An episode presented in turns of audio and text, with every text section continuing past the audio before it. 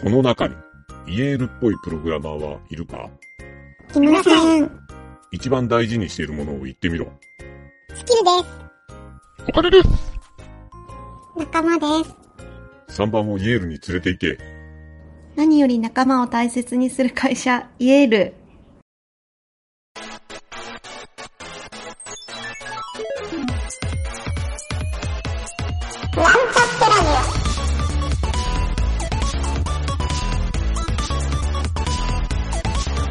この番組は、プログラミング初心者の勉強に役立つ情報をお伝えする放送局です。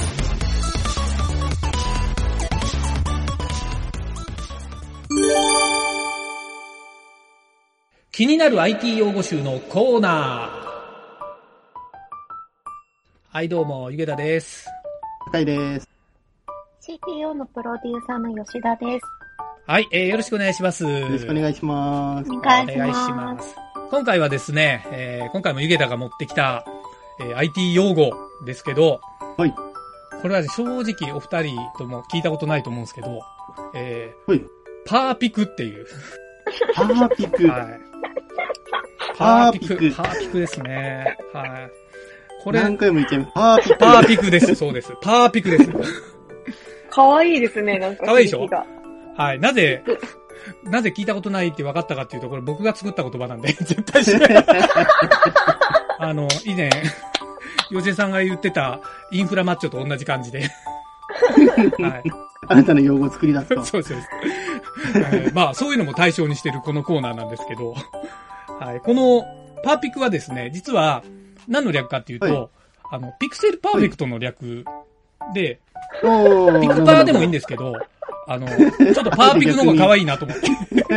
業界用語？はい。業界用語？あ、業界用語ですね。はそうですね、業界感が一気に。い。ちなみに、どこの業界行ってもこのパーピクって言っても通じないんで、はいこの番組だけで通じる IT 用語になりますけど、まあ、一つピクセルパーフェクトっていう言葉は、あの、頭に入れてもいいかなっていう。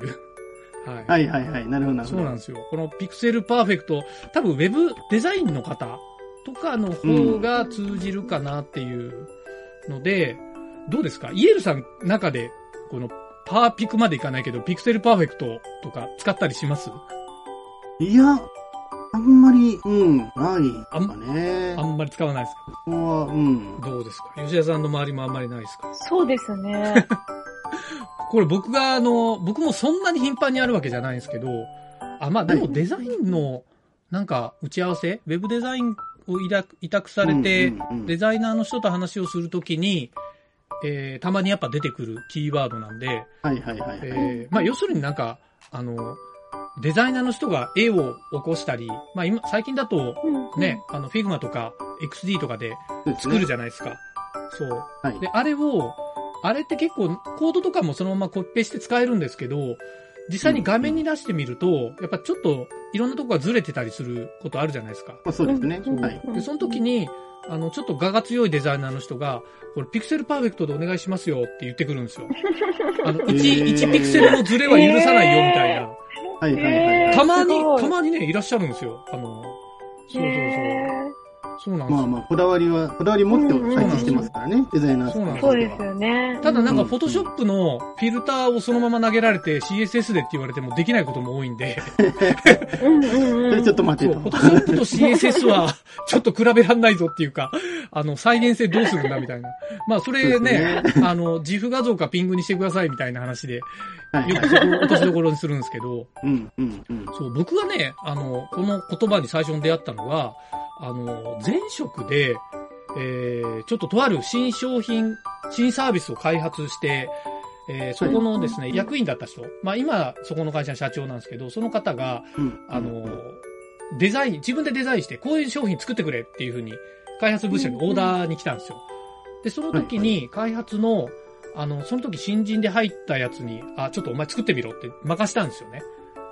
で、その任した時に、そのうん、役員の人が、あの、こう、半分、半分っていうか、まあ、モックアップが出来上がった状態で見せた時に、はいこれ僕が描いた絵と違うなっていうか、見た目が全然違うよって言われて、うんうんでえ、そうですか？って僕見たら、あの、結構間違いレベル、間違い探しレベルぐらいの違いだったんですよ。はいはいはい。例えば、バツの、えーバッテンの閉じるボタンが、あの、ちょっと縦横比が違うとか、うん、うん。そう、そういう、まあそういう細かいところ気にする人だったんで、で、その時に、はいはいはいはい。そう、ピクセルパーフェクトで頼むよって言い残して去っていったんで、え ーそこで開発の内部がざわついて、で、僕も聞いたことなかったんで、おい、ピクセルパーフェクトってなんだよって、みんなで。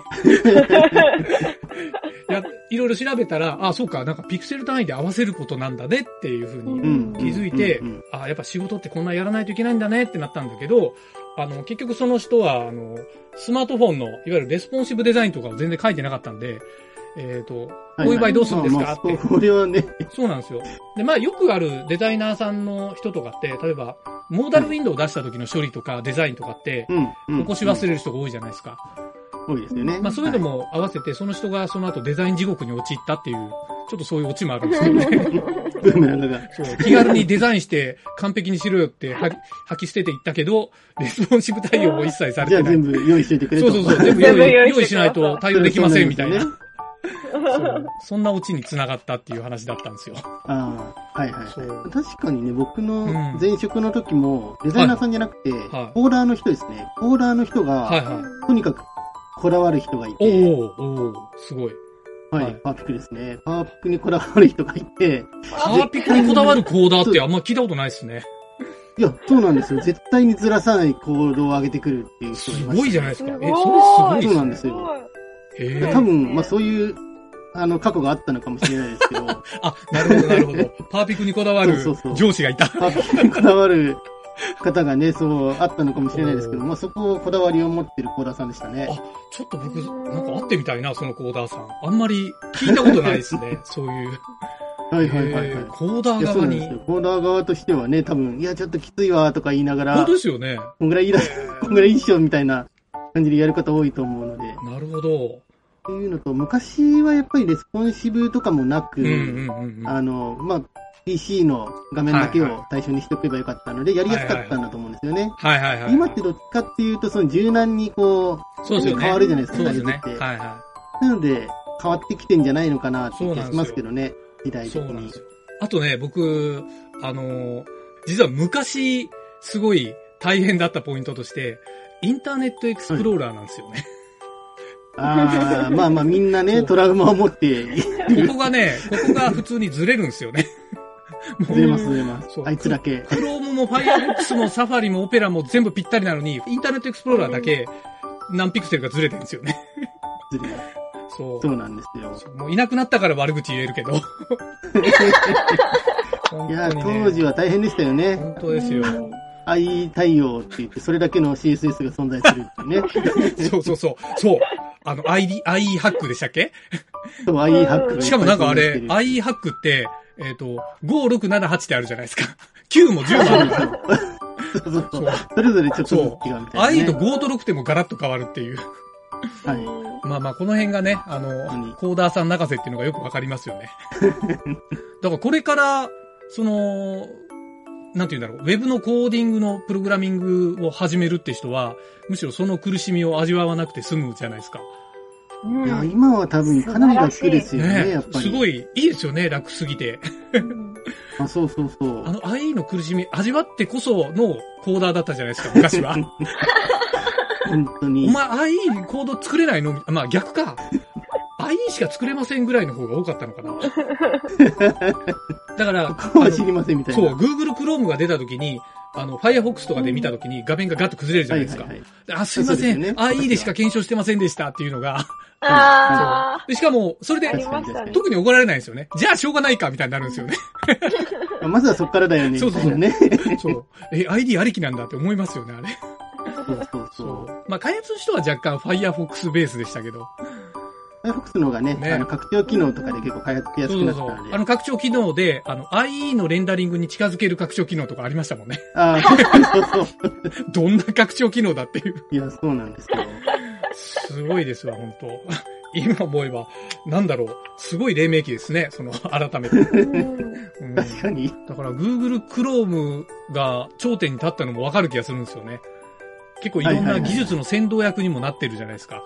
うんうん、なってますよね。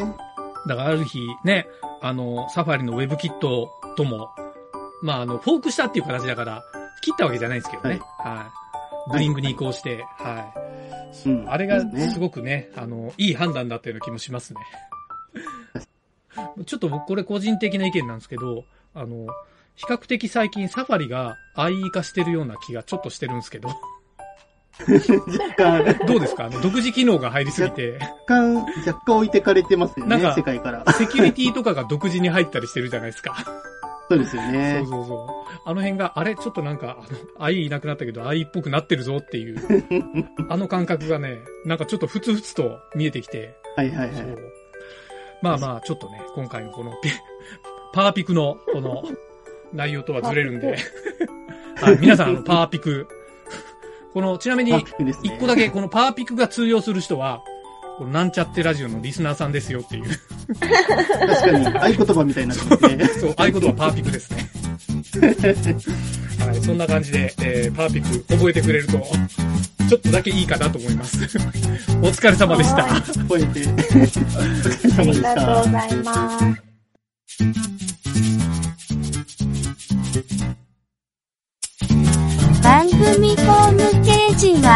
Https, コロン、スラッシュスラッシュ、ミート、ドット、マーク、スラッシュ、ラジオです。次回もまた聞いてくださいね。